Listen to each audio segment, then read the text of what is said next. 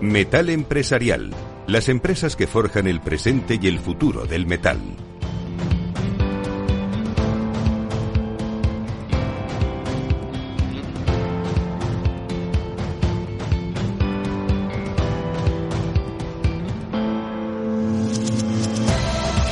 La industria en el centro, la industria de Madrid en el centro. Análisis capital de un sector con una mirada concreta, la de las empresas del metal. Un tiempo de análisis en colaboración con AECIM, la Asociación de Empresas del Metal del Madrid, de Madrid, una asociación que aglutina a más de 8.000 empresas en la Comunidad de Madrid. Bueno, cerca ya de 4.000 es un placer saludar a miembros todos ellos de la Junta Directiva de AECIM. Segundo de Pablo, presidente de CEIS, Centro de Ensayos, Innovación y Servicios, Grupo UNE. Segundo, bienvenido. ¿Qué tal está? Hola, bienvenido. Gracias. Buenos días. Eh, Luis Alfonso Ciceo en Gómez Group Metering. Luis, eh, bienvenido. ¿Qué tal todo? Hola, muy buenos días a todos. Muchas gracias por invitarnos. Con ganas de hablar de industria Muchísimo, en Madrid. Muchísimas ganas. Bueno, eso es lo importante, que la visibilicemos, que le pongamos voz. Juan Ramírez, director general en Aprimatic, puertas automáticas, entre muchas otras cosas, lo que hacen ustedes, Juan. Sí, sí, muchas gracias.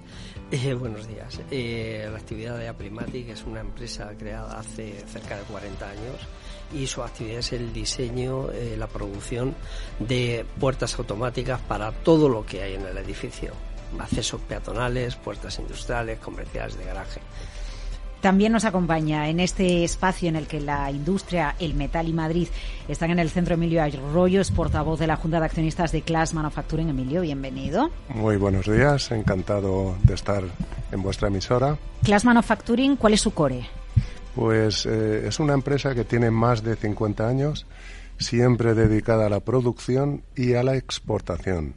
Hacemos sistemas de ensamblaje y sistemas de telecomunicaciones, tanto en la parte electrónica como en la parte mecánica, y por lo tanto eh, tenemos una vocación exportadora de siempre, que es la base de nuestra compañía. ¿Por qué? ¿Qué porcentaje de su producción se exporta? El 98%. ¡Wow!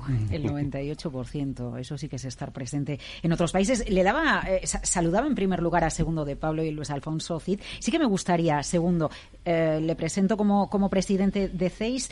¿Qué hace el Centro de Ensayos de Innovación y Servicios? ¿Qué es? Sí, pues son laboratorios de verificación de, las características de, de productos. Es dependiente de de, UNE mayoritariamente y también en pequeña parte de los departamentos técnicos de la Universidad Complutense de Madrid, Bilbao y de la Generalitat.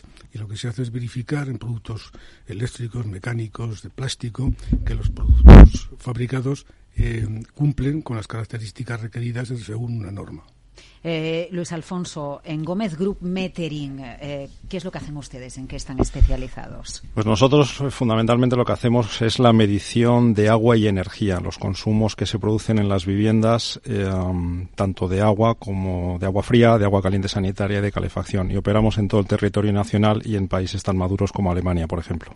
con la foto que ustedes nos, nos han dado, ¿no? desde Gómez Grupo Metering, con Aprimatic, con Class Manufacturing o con CEIS, Em, reflejamos lo que supone la industria del metal en Madrid, auténtica transversalidad y sectores completamente em, diferentes. Segundo, ¿cómo, se promueve desde AECIM la visibilidad y los intereses que tiene la industria del metal en Madrid? Siendo, siendo tan heterogénea la, la, presencia del metal en diferentes subsectores. Sí, bueno, yo creo que como, como asociación se cumple un factor eh, fundamental que es la representatividad, el que el que la gran dispersión de compañías que forman parte de la asociación, pues de alguna forma estén presentes en aquellas entidades, aquellos entornos de los cuales hay que recibir o hay que dar información o servicios. Entonces, eh, a través de varios miembros de la Junta Directiva, AECIN tiene puestos en las juntas directivas, en, los comités ejecutivos, en las vicepresidencias de aquellos organismos que están alrededor de todas las empresas, como puede ser pues, a nivel nacional con FEMETAL, en la Cámara de Comercio de Madrid, CEIN, Asociación de Empresarios Madrileños, la COE, es decir, eh, somos una especie de, cadena de transmisión en, ambos sentidos y real que transmite en un sentido hacia los asociados pues toda la información ¿eh? Que, les puede afectar en cuanto a normativa, eh, etcétera, en fin, todo lo que tiene que ver desde el punto de vista legislativo y, en sentido contrario, pues es capaz de, tener una cierta influencia, pues transmitiendo hacia el entorno las necesidades, los requerimientos de nuestros asociados. desde el punto de vista global institucional. ¿no? Juan, una cadena, una transversalidad que al final en esta cadena lo que pretende es transmitir los intereses que también hay en la asociación de los diferentes interesados. Sí, eh, perdón, efectivamente, eh, la, transversalidad eh, que tenemos a todos, a la diversidad de sectores que tenemos en, en la asociación es el, el, mantenerles la representatividad y transmitirles aquellos aspectos de interés para, para todos los sectores, que suelen ser eh, a través de las relaciones con las instituciones, hmm. principalmente las de ámbito eh, autonómico. No, y no solo, también eh, mantenemos representatividad en la administración municipal y otras instituciones que son de interés para, para, los, para los subsectores. Luis, Emilio, ¿cuáles son las ventajas de, de pertenecer a ECIM? Pues muchísimas, pero bueno, el nexo común, por decir así, de la transversalidad de todos los subsectores que pertenecemos al metal, pues yo entiendo que puede ser la negociación del convenio colectivo que nos afecta a todos a partes iguales, ¿no? Pero hay muchas más ventajas, por ejemplo, cursos de formación que hacemos desde la asociación gratuitos a todos los asociados, eh, webinars muy interesantes que dan eh, expertos especializados en diferentes temas que pueden afectar a unos o a otros subsectores. Yo creo que pertenecer a ECIN es eh, muy interesante para para las empresas del metal. Emilio. Mm. Además, y por completar lo que dicen mis compañeros, eh, dar la visión europea a las empresas pequeñas, que, muchas de ellas pertenecen a nuestra asociación, a través de AECIM, es un aspecto fundamental. AECIM conoce todos los programas europeos, todas las ayudas que vienen desde Europa, tiene oficinas especializadas para asesorar en ese aspecto a todas las compañías y es un gran valor de nuestra asociación. Bueno, conocer la legislación europea o lo que se está gestando en Europa al final acaba determinando lo que tenemos que hacer, teniendo en cuenta que absorbemos en torno al 70% o más del 70% de nuestra normativa depende de lo que emana de Bruselas, ¿no? Al final. Sin duda, y como es lógico, a, las empresas pequeñas y medianas nos cuesta mucho conocer los mecanismos y las formas de aproximarnos a la posibilidad de acceder a esos fondos. Entonces, para, para nosotros esta labor de ACIN de, de asesorar, de, de, ayudar, de mostrar mecanismos es fundamental. Eh, ¿Creen ustedes, y se lo pregunto a los cuatro, ¿eh? ¿creen ustedes que eh, hay que trabajar por la visibilidad de, la industria en Madrid, Luis? Sin lugar a dudas. Yo creo que somos los grandes olvidados dentro del mundo empresarial. ¿no? La industria en Madrid creo que eh, tiene un peso importante dentro de la actividad económica de la Comunidad de Madrid y es un referente. ¿Por qué? Pues porque da un trabajo eh, estable, bien remunerado, eh, en fin, yo creo que debería de darle más importancia a la administración en este sentido a la industria madrileña. Juan. Bueno, eh, yo lo, comparto. La, industria en Madrid eh, deberíamos de, trabajar porque cogiese un mayor peso dentro del, producto de la, de la comunidad. Y, es decir, es un, es, un problema, o, lo voy a decir en positivo, es un reto para toda la economía española, pero también es un reto para la comunidad de Madrid. Ya, por supuesto, por supuesto. Eh, además, la, actividad empresarial en Madrid fuera de lo que es turismo, está bastante concentrada en servicios y con un alto nivel de, actividad en lo que son servicios. Pero esto habría que complementarlo con una mayor presencia de, la industria. es la industria la que genera empleo y es la que genera siempre empleos de, de, mucho mayor nivel, de mucha mayor calidad. Y ustedes cuando, cuando hablan en nombre de sus representados, perciben que hay buena voluntad por parte de los legisladores para acompañar a la industria en los retos que en los retos que ustedes se marcan? Bueno, pues como me miras a mí me parece, yo creo que, en mi opinión personal, yo creo que no. Y sobre todo en ciertas áreas, yo creo que la industria está un poco considerada un poco el patito feo de la actividad, ¿no? Es mucho más glamuroso el dar servicios eh, bancarios, eh, energéticos, turísticos, o sea, todo aquello que parece que está un poco más en línea con lo que es la evolución actual de, la actividad económica. Parece que la industria es un poco, está un poco ligada a una actividad un poco entre comillas, sucia, ¿no? de, fabricación, de golpes, de ruido, de humo, y eso está un poco, yo creo, ¿eh? psicológicamente. Pero, pero entonces lo tenemos mal identificado. Bueno, sí, claro, y sobre todo porque la industria ha evolucionado de una forma que ya no es la industria del siglo XVII, siglo XVIII, siglo XIX, que era eh, contaminante, que era ruidosa, que era... No, no, la industria hoy en día ha evolucionado tanto tecnológicamente que ya no es así. Pero eh, hay áreas, hay áreas hay áreas eh, geográficas en las que parece que la industria, pues bueno, no, no casa bien un poco con el mensaje que se quiere lanzar de, lo que es un área concreta en, Madrid. Yo no sé si es tanto eso, pero me da la sensación de que desde hace muchos años, yo creo que décadas, pues en Madrid no se ha considerado que la industria es algo que encaja bien con la idea de Madrid. Eh, Luis, ¿y qué se hace? ¿Qué tenemos que hacer para poner a la industria madrileña en el centro? pues hacer lo que estamos haciendo hoy, poner de manifiesto esta situación, pues para que los políticos vean lo importante que es la industria, en este caso en la Comunidad de Madrid. Eh, eh, cuando hay crisis, y lamentablemente hemos visto situaciones hace unos meses, con, o hace poco más de unos meses, con el tema de la pandemia, etcétera, etcétera, donde había sectores que han desaparecido o que lo han pasado francamente mal, hay países industrializados que no lo han pasado tan mal. ¿Por qué? Porque tenían una industria muy fuerte en el país y lo ha soportado económicamente el país. Otros países que solo vivían del turismo, pues han, lo han pasado francamente mal y han desaparecido muchos puestos de trabajo, como ha sido el caso de España también. Entonces yo creo que este tipo de cosas eh, deberíamos tener miras más altas en el futuro para, para apoyar, en definitiva, la industria. Emilia. Sí, yo quería también resaltar que eh, todas las medidas que se están poniendo en marcha de, por parte de los legisladores y del Gobierno en los últimos años, por desgracia, ninguna de ellas ayuda a aumentar la productividad, que para un sector tan competitivo como el nuestro. Nosotros estamos continuamente, cuando surge una posibilidad de, acceder a un contrato de suministro y de producción, compitiendo con empresas de, Hungría, de Turquía, de Serbia, de Croacia.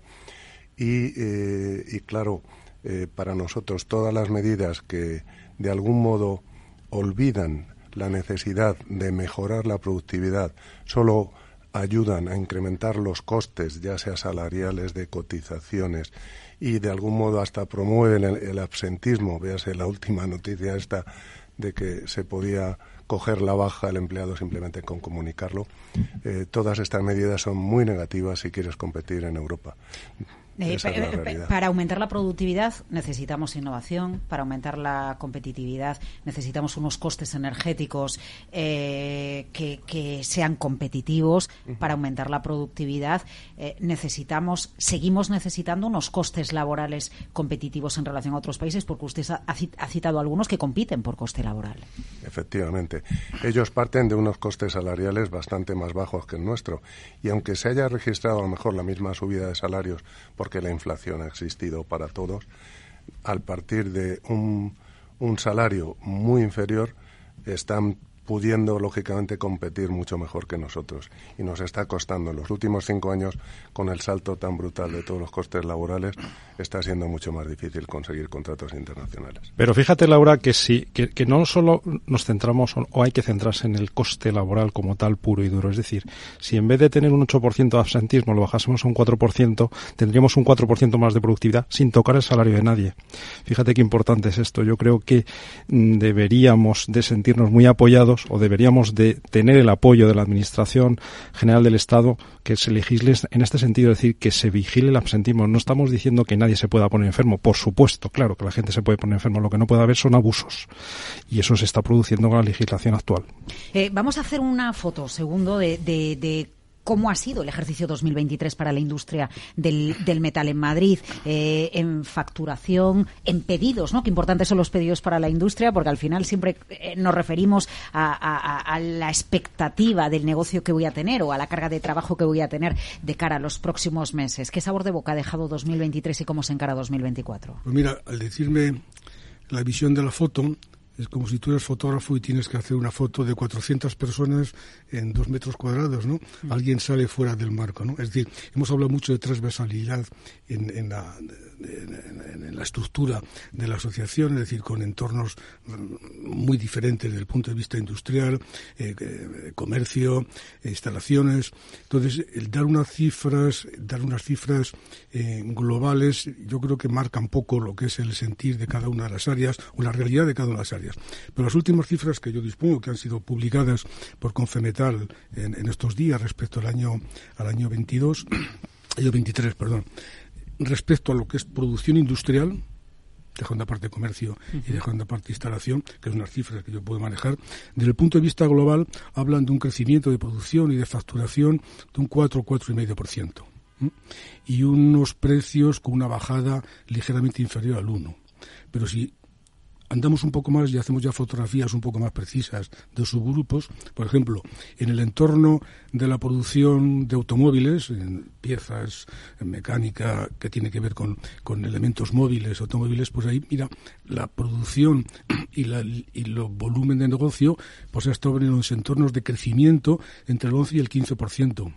Y los precios, pues han subido 3-4%. En cambio, si focalizamos o cogemos la foto de los mm, que normalmente son pequeños productores de materia de, que tienen que ver con, el trabajo del hierro, de los aceros, lo que es la pieza, la piecería, pues ahí desgraciadamente los volúmenes de producción han bajado en entornos del 8 o 9%, los volúmenes de facturación o de negocio hasta yo creo que del, me parece que del 14%, y los precios han bajado entre un 3 y un 4%. Es decir, globalmente, como ves, ese más 4, más 4 y menos 1. Sí, pero si nos adentramos en cada uno de los subsectores, pues la fotografía es completamente diferente. Es muy dispersa, efectivamente. No llueve igual, no llueve igual para todos. Luis. Pues por ejemplo, nuestro subsector, como te decía antes, es el sector que se dedica a la medición de agua y energía, ha tenido un buen año 2023. Estamos focalizados ahí todos. ¿eh? Sí, lógicamente. la optimización de los recursos. Sin lugar a dudas. Más y me cuando ha habido la variación tan importante del precio del gas, por ejemplo, la legislación que salió que afectaba a las comunidades de propietarios con, eh, para acogerse a la Tour 4, etcétera, etcétera, a nosotros nos ha hecho tener un crecimiento importante. Hablo de crecimiento de dos dígitos. Concretamente nuestro grupo empresarial pues ha facturado en torno a un 25% más, lo que significa que ha sido un, año muy exitoso, muy interesante. Pero es nuestro subsector. Hay otros, evidentemente, como bien decía Segundo, que no tienen estas cifras y por, lo, por, por contra han tenido cifras negativas. Eh, pero en el ámbito que tenga que ver de alguna manera con la energía, eh, en, en, consumo industrial, en consumo de particulares, en reforma de infraestructuras o actualización o optimización de nuestras infraestructuras, estamos en una, en una década dorada por por todo lo que se viene, donde la empresa española y la empresa madrileña eh, puede aprovechar eh, que, esté en el centro de la temática y del debate? Mira, hay, algo fundamental e importantísimo, mm, tanto en el ámbito eh, empresarial, industrial, como en el, en el ámbito doméstico, y es que para tener buenos resultados hay que medirlos. Y eso es lo que hacemos nosotros, medir la energía, medir el agua que se consume para poder tomar medidas eficientes, ¿verdad? Eh, es muy típico que en las comunidades de propietarios que tienen calefacción central se regule la calefacción en vez de cerrando los radiadores abriendo las ventanas. Caramba, estamos tirando el dinero por la ventana. ¿Y eso cómo se corrige? Cuando la gente paga de forma individual su consumo. Ya la gente deja de abrir las ventanas y lo que hace es cerrar los radiadores. Pues esto es igual. ¿Os imagináis un teléfono móvil que fuese comunitario? Habría gente que dormida seguiría hablando por el teléfono.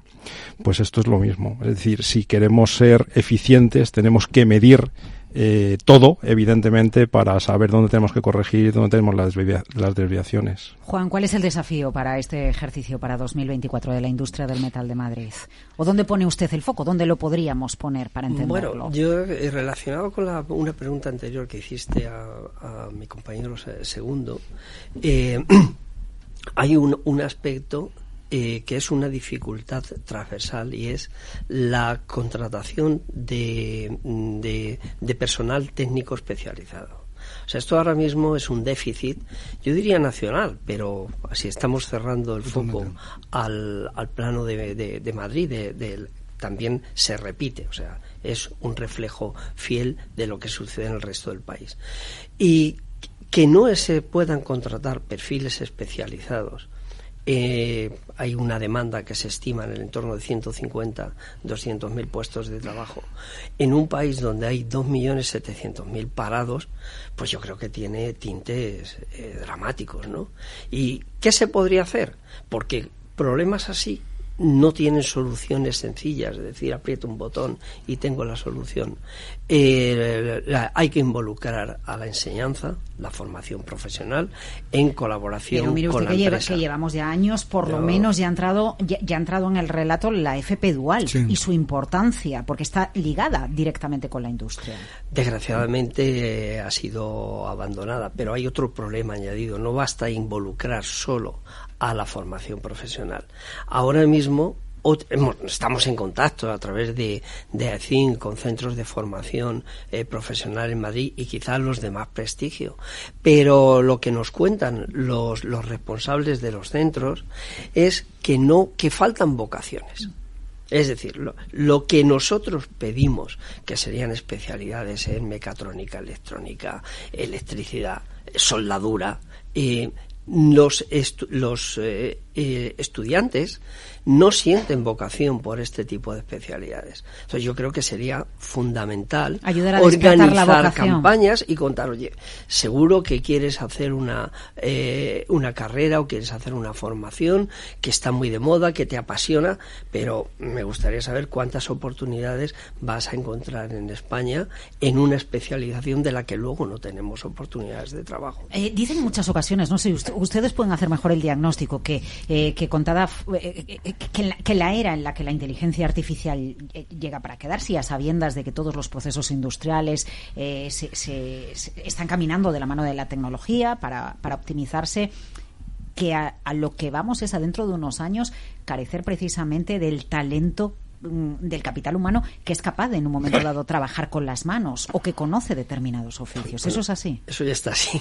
O sea, ahora mismo hay muchas empresas que no encuentran soldadores o que no encuentran eh, mecánicos matriceros, que ha sido la mecánica tradicional de, de- de toda la vida. Pero Yo lo que creo que es necesario es dar a conocer las bondades del sector. Es decir, la realidad de hoy en día es que eh, chavales universitarios que terminan su carrera se ponen a trabajar en empresas nuestras como auxiliares administrativos, ganando mucho menos que cualquier técnico especializado que no tiene ninguna carrera Que si universitaria. en el core de la empresa, Efectivamente, efectivamente. Matriceros no existen, instaladores o fontaneros no existen, electricistas no existen, pero digo ebanistas o digo, en fin, quiero decir, oficios de verdad, no hay gente especializada. La gente se está jubilando, se está retirando del mercado y no existe relevo generacional. Y esos salarios son evidentemente mucho más elevados que cuando alguien entra en un call center, pongo por caso, Muchísimas gracias, Asociación de Empresas del Metal de Madrid, AECIN, segundo de Pablo, Luis Alfonso Cid, Juan Ramírez, Emilio Arroyo. La industria en el centro, la industria del metal de Madrid en el centro. Hasta la próxima. Muchísimas gracias. muchas gracias. Hasta pronto. Metal Empresarial. Las empresas que forjan el presente y el futuro del metal. Hey, asistente, busca cómo proteger mis ahorros de la inflación. Hay aproximadamente 19 millones de resultados. ¿Quieres que los lea? Buf, mejor que no. Puedes seguir buscando entre millones de contenidos, pero un asesoramiento de calidad solo te lo dará un especialista. En Renta 4 te ofrecemos un servicio de asesoramiento gratuito siempre que lo necesites. Entra en r4.com y descubre cómo te podemos ayudar. Renta 4 Banco. ¿Quieres más?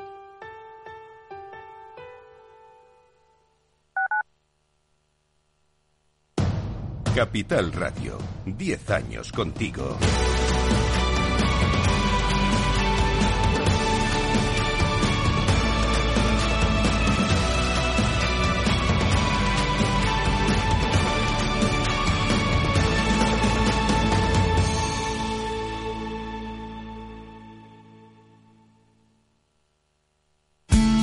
Salud, entrenamiento, actividad, nutrición, forma física.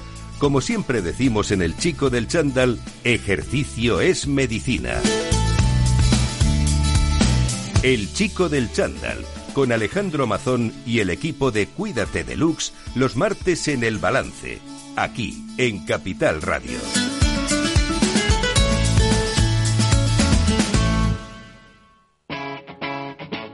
Capital Radio.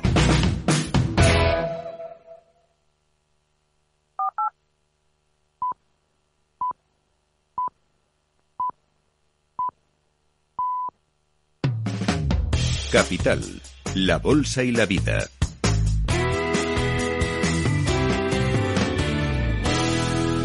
Diez y media de la mañana, hora central europea, una hora antes en Canarias. Seguimos en Capital, la Bolsa y la Vida. En un instante vamos a adelantar las previsiones para el sector inmobiliario con la directora de instituciones y grandes cuentas de sociedad de tasación, Consuelo Villanueva. Y también estamos eh, a punto de disfrutar de otro capítulo de finanzas conductuales con Ana Fernández Sánchez de la Morena.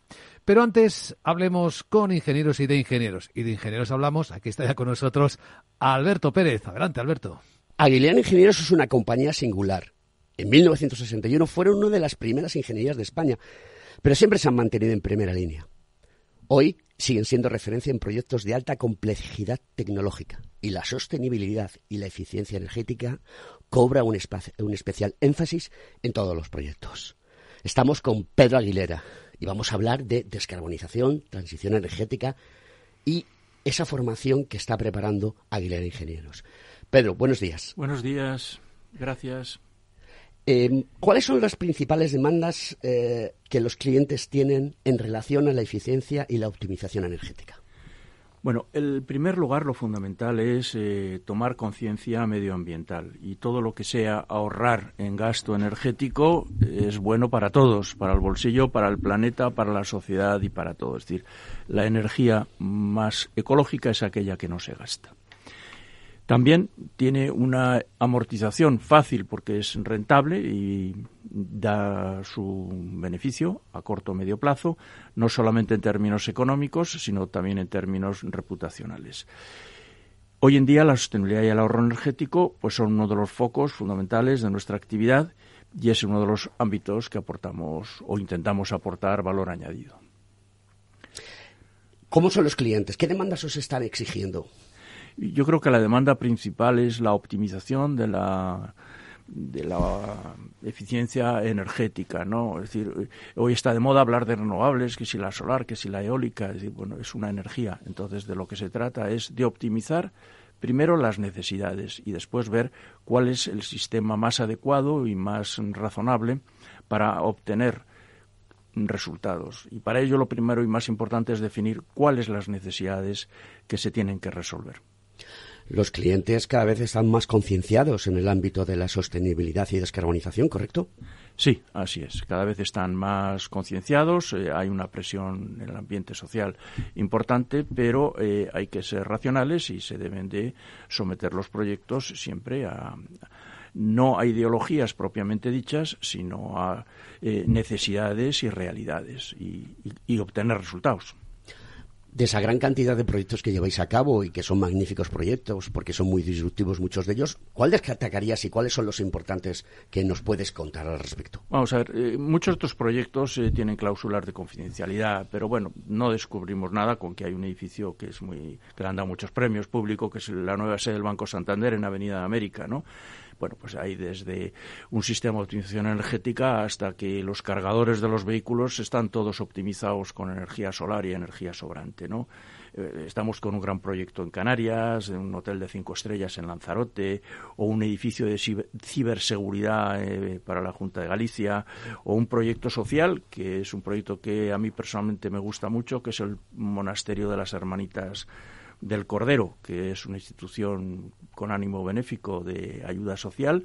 Y mm, bueno el tema de San Francisco de minimizar el impacto eh, se lo han tomado muy en serio también acorde con la encíclica del Papa de lo del Laudate Si y bueno y por último tengo un proyecto muy curioso que uno de los mayores fabricantes del mundo de aerogeneradores nos ha pedido para su planta el poder utilizar energía a base de deshuesos de aceitunas con lo cual pues hay de todo la climatización para, Aguilera Ingenieros sigue siendo crítica en las edificaciones. ¿Qué nos puedes contar al respecto? Bueno, sigue siendo crítica porque la, el, consumo energético de la edificación en general es casi un 40% del consumo, con otro 30% que puede ser transportes y otro 30% que puede ser la industria. Entonces es un ámbito del cual hay que incidir y hay que mm, mm, gastar, entre comillas, eh, energía para ello.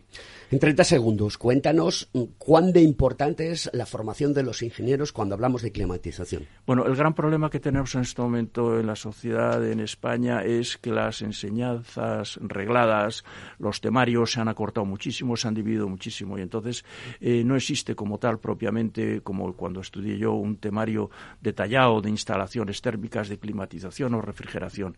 Entonces estamos inmersos eh, con la Universidad Politécnica, estamos inmersos también con la industria del sector y con ASRAE, que es la American Society of Heating, Refrigerating y Air Conditioning, para poder organizar un curso de introducción a la sostenibilidad, la transición energética y la importancia del impacto de las instalaciones térmicas. Pedro Aguilera, muchísimas gracias porque Aguilera Ingenieros está en Capital Radio contando de primera mano cómo evoluciona el mundo de la ingeniería. Un saludo. Muchas gracias. Capital la Bolsa y la Vida.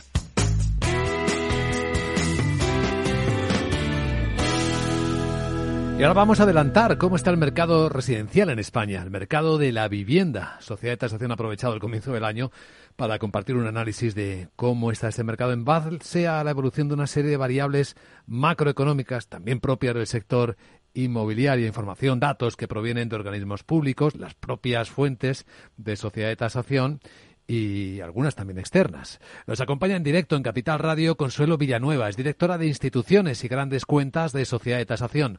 Consuelo, muy buenos días. Buenos días, ¿qué tal Luis Vicente? Encantada. ¿Cómo va a ser este año 2024 para el mercado residencial en España? ¿Qué va a marcarlo? Bueno, eh, no hemos acabado, no estamos acabando, o no acabamos eh, el 2023 demasiado mal con todos los augurios terribles que había. Yo creo que vamos a cerrar con una cifra de actividad bastante buena. Y 2024, mm, en mi opinión, yo creo que no va a ser muy diferente. Sí es cierto que estamos muy pendientes de temas como la evolución de la inflación y la evolución de tipos que marque el Banco Central Europeo, que afectará eh, a las hipotecas y, por lo tanto, esperamos que eso eh, sea para bien y active de nuevo eh, el número de compraventas y la actividad inmobiliaria, al menos mm, eh, la segunda parte del año, ¿no? Eso es lo que esperamos, por lo menos. Sí. Así que dependerá de la presión inflacionista, de cómo vayan también eh, el empleo que se siga generando, de cómo suban los salarios, de cómo evolucione el poder adquisitivo de los hogares, pero también de la confianza ¿no? de la gente, la seguridad en el futuro, las ganas de futuro que tenga la gente. Sin ninguna duda. Eh, el consumo, después de todo, es un acto en muy buena parte emocional. Evidentemente tienes que tener recursos porque si no es imposible, pero yo siempre digo que el consumo es salario más confianza. Los salarios, como tú bien has dicho, eh, eh, no van mal, van recuperando un poco el poder adquisitivo que se perdió con unas inflaciones tan altas durante estos años pasados se están eh, incorporando además eh, una buena parte de personas al, al, trabajo, al mercado laboral. Eso da un respaldo súper importante para, como digo, para el consumo, pero luego la confianza es un dato de esa parte emocional que es lo que hace que nos embarquemos en aventuras como es comprarnos una vivienda. Eh, los índices de confianza que solemos utilizar nosotros o que seguimos como indicadores son el empresarial del, consumidor y el inmobiliario. Y el empresarial está por encima del punto de equilibrio. El del consumidor no, está levemente por debajo y el que está peor es el inmobiliario. Pero yo espero que este año repunten de forma. quiero ser optimista. Hmm. Los datos y los medios de comunicación los vamos contando continuamente. Mm, a veces producen impacto en la propia confianza, ¿no? Si continuamente estamos contando la compraventa de viviendas cae respecto al año anterior. Claro, tenemos que tener en cuenta que ha habido un impacto importante de la subida de los tipos de interés. Las hipotecas más caras, pues es normal que ralenticen muchas operaciones. Pero, no obstante, a pesar de esos datos eh, obvios, el mercado inmobiliario parece ser bastante resiliente, ¿no? En cuanto a actividad el mercado inmobiliario es una maravilla. ya llevamos muchos años que cuando no pasa una cosa pasan dos. Entonces yo creo que está muy bien preparado, mm, ha evolucionado mucho en los últimos años y está muy bien preparado para cualquier mm, evento de cualquier tipo. Hemos pasado una pandemia, nos hemos encerrado en casa, eh, hemos estado con problemas mm, por, destrucción absoluto del sector eh, de, de, la construcción y por lo tanto sin mano de obra. O sea, se han pasado muchísimas cosas y el sector inmobiliario ahí está, año tras año, eh, en la brecha. yo creo que este año va a ser un año bastante bueno y, y de de alguna manera de consolidación de una actividad que pasará por, por, por un buen momento. Hmm. Sin embargo, eh, por profundizar en el análisis, hay que ver por regiones ¿no? y por zonas. ¿no? Es distinto el dinamismo que se muestra, por ejemplo, por comunidades autónomas o en capitales de provincia.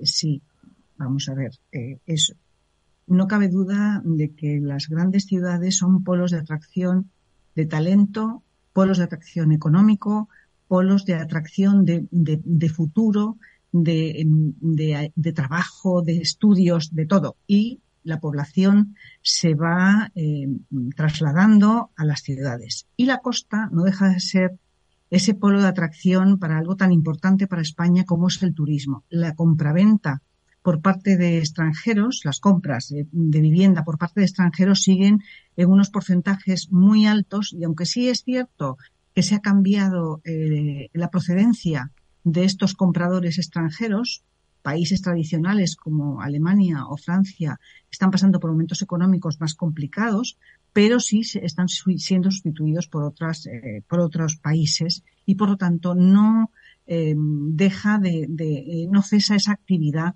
en la costa que es tan importante. Por lo tanto, efectivamente en el inmobiliario sabes que va por barrios, lo sabes de sobra, y tanto las grandes ciudades, que si bien las muy grandes han eh, mostrado signos de caídas de actividad, Madrid y Barcelona, por encima del 10%, unas caídas muy importantes, también porque los precios de vivienda están muy altos. En cambio, la costa, la comunidad valenciana, Valencia, Alicante, mm, tienen una actividad eh, eh, al revés, cercana, si no en algunos puntos pasa del 10% este año pasado, o sea, de incremento.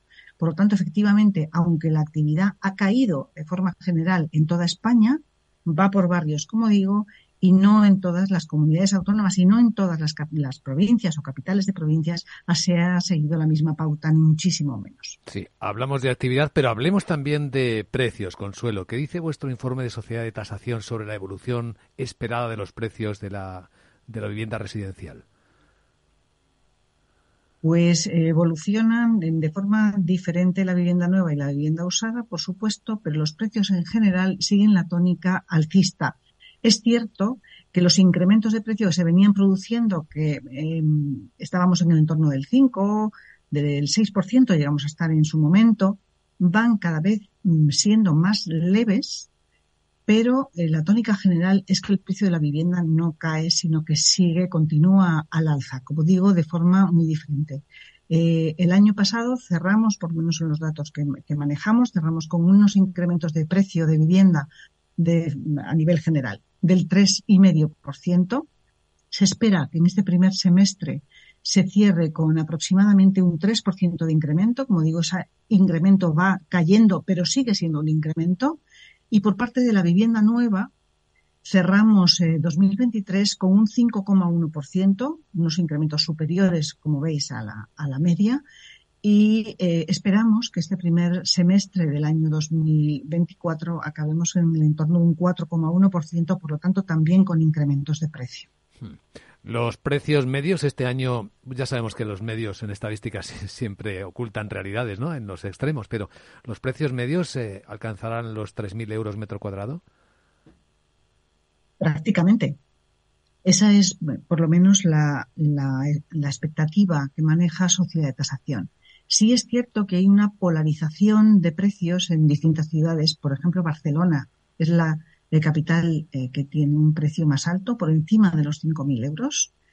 eh, y Madrid y San Sebastián están por encima de los 4.000, pero sí es cierto que después de 3.000 para abajo es donde se juega todo el partido. Hay una eh, polarización como por encima de los 4.000 y de los 3.000 para abajo. Es donde, se, donde están prácticamente la mayor parte de las capitales de provincias españolas. Esa polarización, mm, insisto, eh, va, por barrios. No toda Barcelona está por encima de los 5.000 euros, no todo Madrid está por encima de los 4.000 euros, son precios medios, pero sí se ve que estas grandes capitales continúan acaparando eh, un gran número de compraventas, aunque hayan caído, como digo, en su actividad, o el mayor número de compraventas y los precios unitarios más altos. Hay una variable en la evolución del mercado inmobiliario residencial que deberíamos intentar estudiar, y ya sabemos que es muy difícil porque es muy resbaladiza, y es la continua intervención pública, la intervención administrativa. Hablamos de leyes de vivienda, hablamos de actividad de las propias comunidades autónomas, hablamos de que en algunos casos parece que se está potenciando por defecto la inversión en vivienda turística, de uso turístico, frente al alquiler que también pues también puede ser inducir a un comportamiento distinto de los inversores en, en el inmobiliario residencial. No sé si se puede hacer un poco de previsión mm. sobre lo que esperamos que ocurra en el mercado por esa influencia política o administrativa en, en el mercado. Es difícil. Yo digo que el mercado siempre se adapta. Lo que necesita son unas reglas del juego. Unas, las que sean, pero unas. Y con esas se entra a jugar y ya, ya juego yo, pero dame unas reglas. Lo que no quiero es que me estés cambiando las reglas del juego continuamente. Eso no hay inversión que lo aguante. ¿Vale? Claro. Sean mejores o peores las reglas, dame unas. Y la siguiente es que las normas normalmente se hacen siempre después de que se detecta algo, intentan solucionarlo y cuando se ponen en marcha, ese algo ya no es igual, ya ha cambiado. perdón, por definición, las normas se ponen siempre de forma mm, mm, mm, detrás de lo que está pasando y siempre llegan tarde. Y por supuesto, como decimos que el inmobiliario va por barrios, no siempre son de igual aplicación en todas partes. Sí es cierto que hay muchas cosas que hay que adaptar. Te das cuenta que hay muy pocos eh, planeamientos o, o, normativas municipales que contemplen temas como el flex living, el em, co-housing, el co-living, estas fórmulas que están en el mercado y que todavía no están tratadas de, forma correcta dentro de la normativa urbanística. Y de la misma forma, eh, hay otro eh, montón de cosas que la legislación, tanto estatal como autonómica, está cambiando y que hay que asimilar y hay que poner en valor en su momento allí donde haga falta es muy, muy complicado ver el, efecto que eso puede tener, porque además puede ser distorsionador. No es lo mismo ese efecto en una gran ciudad que en, ciudades de la periferia o en zonas, en provincias que tienen una escasa actividad inmobiliaria. Tenemos que verlo. Yo no me atrevo a avanzar nada. Lo que sí es cierto es que cuando se conozcan las reglas del juego, los inversores jugarán. Si se van cambiando, no juega nadie. Sería muy útil para la Administración examinar los datos que se desprenden de informes como este que estamos analizando de Sociedad de Tasación, en el que se puede ver, eh, por ejemplo, cómo está ahora de equilibrada la oferta y la demanda de vivienda en España. ¿Cómo está, Consuelo? Pues, pues, pues, pues hay mucha más demanda eh, que oferta. Eso por una parte. Date cuenta que además se, vamos a cerrar el año cerca de las 600.000 transacciones. Y de vivienda nueva, lo que corresponde a vivienda nueva es poquísimo. O sea, hay una parte muy poquísimo del entorno de las 100.000 aproximadamente, en el entorno, en números grandes. O sea, la mayor parte de la demanda se la está llevando eh, en transacciones en vivienda usada. Y hay mucha demanda insatisfecha no solamente de vivienda nueva, que por supuesto, sino también de vivienda en general. Los precios se han disparado, los alquileres también se han disparado. Es muy difícil generar un nuevo hogar y llamemos hogar a una persona que se emancipa, a lo que sea. Estos nuevos hogares que son muy difíciles de, generar se están hasta cierto punto mm, sustituyendo por estas otras fórmulas de living que han venido a instalarse y que les falta seguramente todavía unas cuantas vueltas más, que son los, como digo, los flex living, los co-living, son multihogares que se generan en base a, mm, pues, digamos, una cuota mensual más asequible de forma que se puedan generar, porque si no es imposible.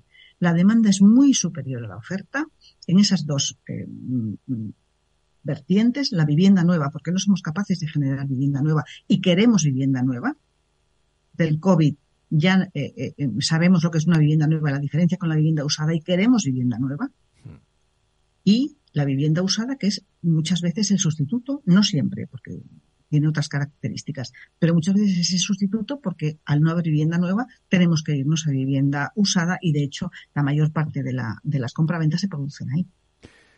Extraordinario informe y extraordinarias reflexiones que agradecemos a Consuelo Villanueva, directora de instituciones y grandes cuentas de Sociedad de Tasación. Gracias por acompañarnos, Consuelo, y buen día. Muchas gracias a vosotros, igualmente. Capital Radio, la genuina radio económica. Siente la economía. Las redes sociales, el uso de pantallas, los delitos cibernéticos, todo ello ligado a la adolescencia y la juventud. Nos preocupan nuestros hijos y su exposición a la tecnología. Y por eso tienen un espacio en nuestras Familias Enredadas, con Pilar Rodríguez los martes en el balance. Aquí, en Capital Radio. Capital Radio. Diez años contigo.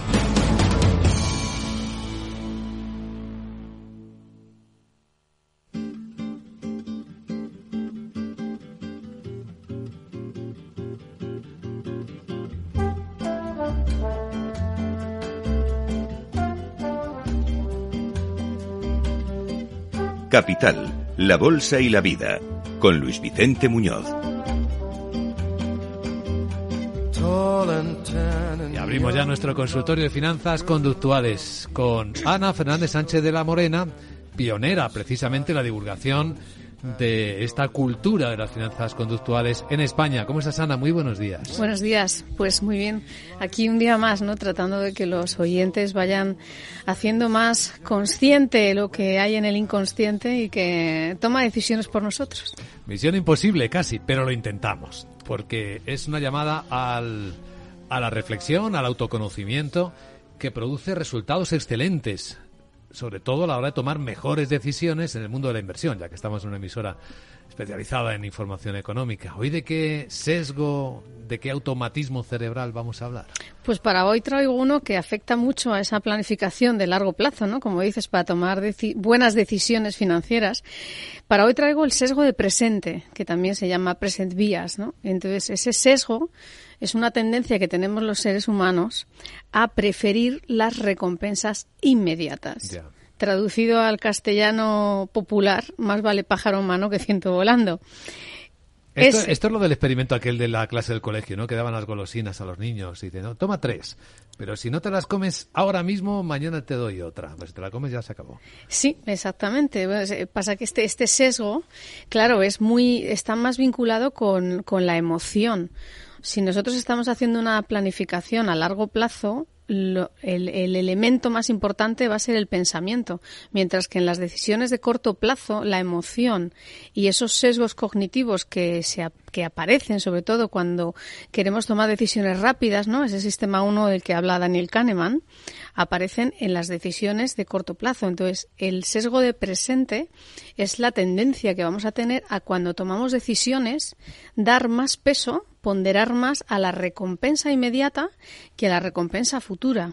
Ejemplo, en los productos estructurados, que empieza a haber otra vez pues, bastantes eh, productos estructurados, muchos de ellos pagan un cupón a front, que lo llaman. Te pagan un cupón, hoy puedes hacer un producto estructurado que te paga un 5%. Sí.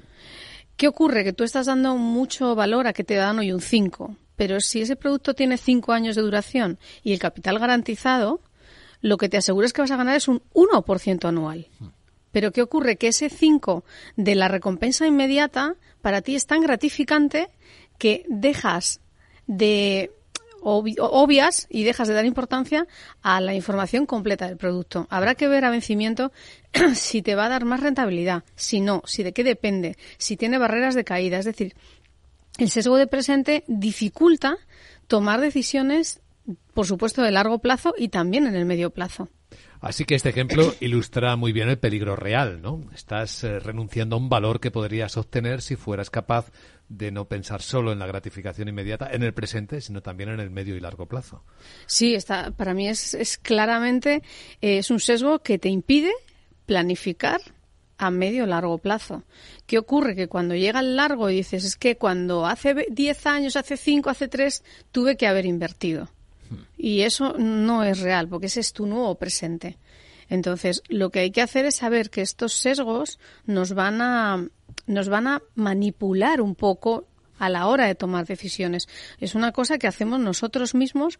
¿Por qué? Porque los sesgos emocionales están muy vinculados con la supervivencia, que es lo que ocurre con muchos animales en invierno, que comen mucho por si luego no pueden comer. Es decir, esa, esa ese... Es lo mismo, Es lo mismo. O sea, cuando tú comes más de la cuenta, lo que estás es acumulando reservas para cuando no haya. Es, es ese sesgo de presente.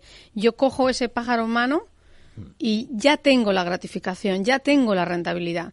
Mañana Dios dirá, ¿no? Es un poco carpe diem, pero realmente a, la hora de tomar decisiones de inversión hay que saber muy bien que invertimos con un periodo, con un, con un horizonte temporal, y ese horizonte temporal tiene unos objetivos. Entonces, si estamos invirtiendo a largo, lo que no podemos es mirar a corto. Las decisiones de largo tienen que ir con una mirada de largo plazo. Así que parece este sesgo un claro ejemplo también de actuación del cerebro reptiliano, ¿no? Del más antiguo que tenemos dentro de nosotros. Absolutamente, son sesgos para mí vinculados con la supervivencia. el sesgo presente, el, sesgo de aversión a las pérdidas, está también muy vinculado con la supervivencia. Bueno, terapia, tratamiento, porque hacerse consciente de algo inconsciente cuesta bastante. Yo creo que eh, la terapia es saber que si nosotros nos sentamos a planificar, como siempre digo, con un papel y un boli, no, con un ordenador, porque el trabajo eh, del cerebro es eh, más potente con un papel y un boli. Y no de memoria, nunca. Y no, nunca de memoria. Claro, porque en la memoria y en el, no reflexionar aparecen todos los sesgos. Para evitar que aparezcan los sesgos, hay que coger un papel y un boli y ponerse a escribir.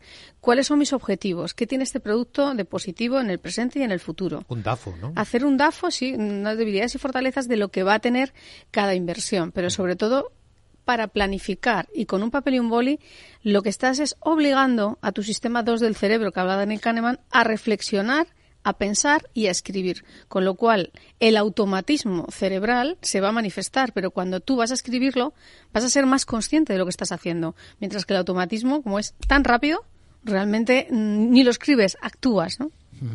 Efectivamente, el sesgo que hoy eh, comentamos tiene muchas conexiones, claro, los citabas al principio, y hay que tener en cuenta que a veces se activa un sesgo, pero en realidad estás activando en serie una cantidad de ellos que operan en paralelo, ¿no?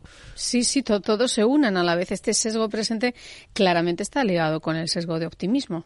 Claramente, claro. O sea, realmente el optimismo y la gratificación emocional que a ti te produce una recompensa. Somos muy, sí, creyentes de que quizás el mañana no existe, así que hay que vivir el presente. Y sobre todo porque el mañana no te genera una emoción. Claro. Es el presente el que te mueve las emociones. Cuando yo hago unos perfiles de riesgo para los clientes y les recomiendo inversiones, en el largo plazo no sienten ni miedo, ni aversión a las pérdidas, ni ningún sesgo, porque es una es, es un momento futuro donde tú desconoces cómo te vas a sentir. Para saber cómo te vas a sentir tiene que ser el momento presente que es en el que te lo estás sintiendo. Pues hay una corriente muy fuerte en este momento, ¿no? De comportamiento, de hábito de vive el presente, que mañana ya no sabemos qué nos traerá y que en cierto modo no nos ayuda, ¿no? Para combatir este sesgo. Yo creo que lo que hay es que tomar conciencia del presente y del futuro. Y para eso, eh, como digo, hay que planificar. Yo sí creo que hay que vivir mucho el presente. Y, y, soy optimista por naturaleza, pero no dejo de planificar, porque lo que no soy es una, o sea, lo que no se puede ser es eh, vivir de una ilusión, del futuro ya se arreglará solo, no. Ignorarlo, ¿no? No, no, no, exactamente, no, no, el futuro no es una ilusión. El presente hay que vivirlo porque es lo único que tenemos. ¿Con qué frase nos despedimos hoy, Ana? Pues para hoy traigo una de Albert Einstein que dice que la diferencia entre el pasado, el presente y el futuro es solo una ilusión persistente. Ana Fernández Sánchez de la Morena. Hasta la próxima ocasión. Gracias. she doesn't see. Por causa do amor, she just doesn't see. Nem olha pra mim, she never sees me. Por causa do amor.